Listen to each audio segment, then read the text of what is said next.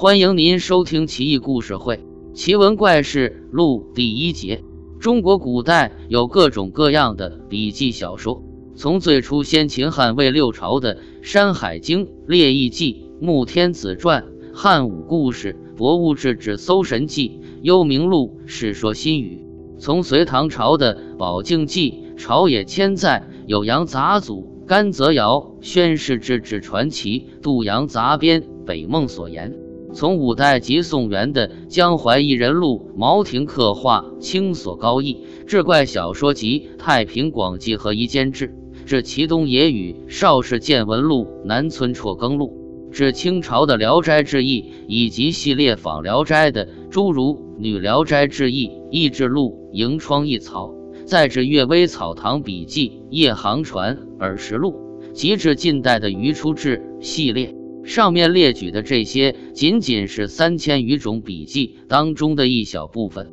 这些笔记有的继续道家成仙的故事，为后世的剑仙系列提供了良好素材；有的记载了狐鬼精怪的诡谲篇章，后世的狐妖类故事多由此承袭下来。有策马天涯、横槊扬鞭的侠客豪情，武侠小说的雏形逐渐由此生成。有令人忍俊不禁的诙谐意趣，也有跌宕起伏的儿女情长，有鼓吹因果报应的糟粕故事，也有惩恶扬善的壮丽华章，有颂扬帝王将相赫赫武功的谄媚之语，也有叙说底层人物茶米油盐的感慨之言，有自荐枕席的媚女，也有坐怀不乱的书生，如此种种不可全举。这些古代轶事有可能真的发生过，也有可能是子虚乌有。那么就在凉风习习的午后，亦或夜灯初上的傍晚，摆上一碟刚备好的瓜子，沏上一壶暖暖的香茗，一起来听我为你道来一个又一个古代奇闻异事吧。一极见君子，故事发生在大唐贞元九年，这一年的冬天似乎格外的冷。书生申屠城的心更冷，经历多年的寒窗苦读，中榜后的他并没有多少喜悦之情，因为他仅仅被授予了一个小小的十方县尉。但纵有千万般不乐意，他还是要去赴任。他骑着一匹瘦马，由家乡向十方行进。天色将晚，就在他骑马到达真福县以东十余里的山林里，却遇到了大风雪。前面倒是有个驿站。不过，若是等到骑马过去，说不定早冻成冰了。狂风和暴雪夹杂着往脸上刮，冷风从脖子里面灌了个透。书生感觉脑袋一下全部麻痹了，不禁打了个寒战。此时，寒风从四面八方喷过来，他顿时感觉透不过气来，连忙用袖子捂住脸，狠狠地吸了一口气，又吐出来。狂风暴雪里。胯下的那匹马似乎也感觉出主人的寒冷，也停住不走。书生感到了一阵茫然，他开始怪自己出门前没挑好日子。眼前只有白茫茫的积雪，举目四望，天如泼墨一般，照的地上的积雪格外刺眼。转眼间，厚厚的雪已经将身后的马蹄印覆住了。咦，那是什么？书生忽然发现。在前方不远处的树林内，竟然有一座小茅屋，茅屋的烟囱正徐徐地往上冒着烟。书生甚是高兴，下了马，踏着厚厚的雪，牵马走上前去，轻轻地敲了敲门。门很快被打开了，开门的是一个老头子。当书生看到这间茅屋竟是如此的狭小时，他很不安。茅屋的堂屋中央生着一盆通红的炭火。炭火映在书生冻得通红的脸上，他的脸像极了快要落下去的夕阳。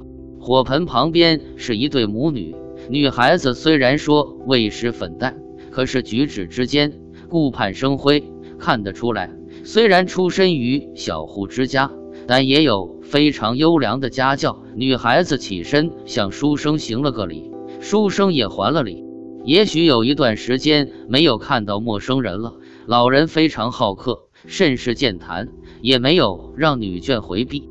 两个人谈论了很久，外面的风雪好像还是没有要停的样子。老妇取来炭火，加了些炭。老头说：“这里离你要去的地方还有一段距离，今晚就住在这里吧。”老妇也说道：“乡里人家住的房子比较粗鄙简陋，希望你不要介意。”两个人继续交谈。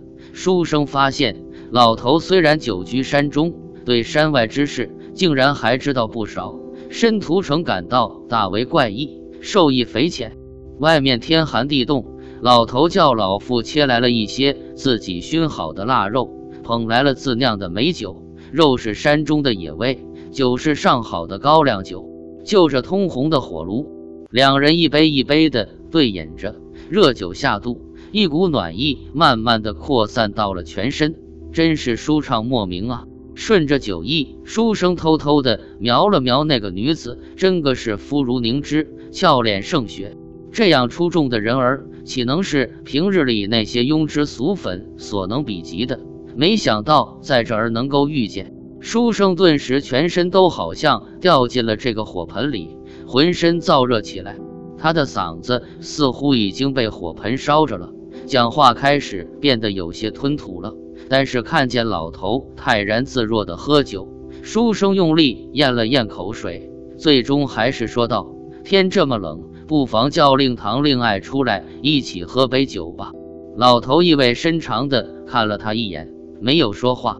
这时，里屋的帘子动了下，老妇牵着少女的手，把她扯到火盆边，少女似乎很不乐意。扭捏着，但母命难违，父亲又不吱声，只好悻悻地坐在父亲旁边。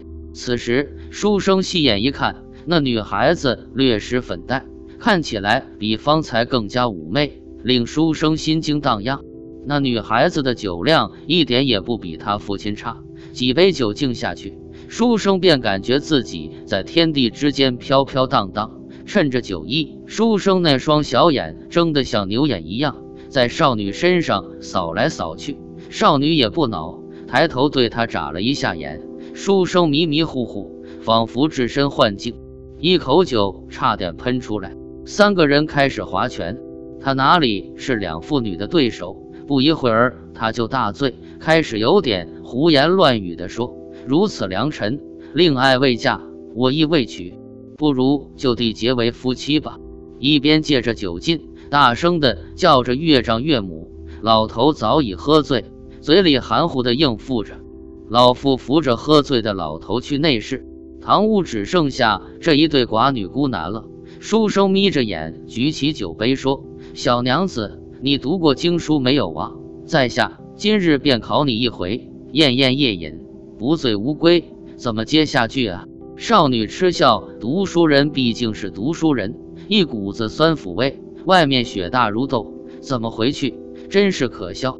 书生说：“现在轮到你说的了，要不然你就要喝酒。”女孩子想了半天，想到了以后又扭捏起来，俏脸也像火炉中跳动的焰火般通红。她慢慢的说道：“风雨如晦，鸡鸣不已。”书生一听，心里便暗笑，鱼儿上钩了。但是他表面不动声色，因为这是一首《诗经》里面的诗。诗的下句是“既见君子，云胡不喜”。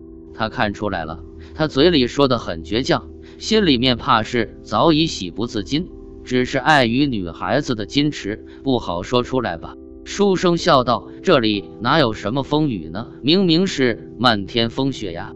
书生立即拜见老头，说：“令爱如此聪慧，先前所说之话实非罪语。”老头说道：“虽然我们是韩氏家庭。”但是我对女儿从小是娇生惯养，生怕她受到一丁点儿的委屈。今天有幸遇到了你，罢了罢了，就这样吧。希望你好生对待我女儿。于是书生行了翁婿之礼。欲知后事如何，且听下回分解。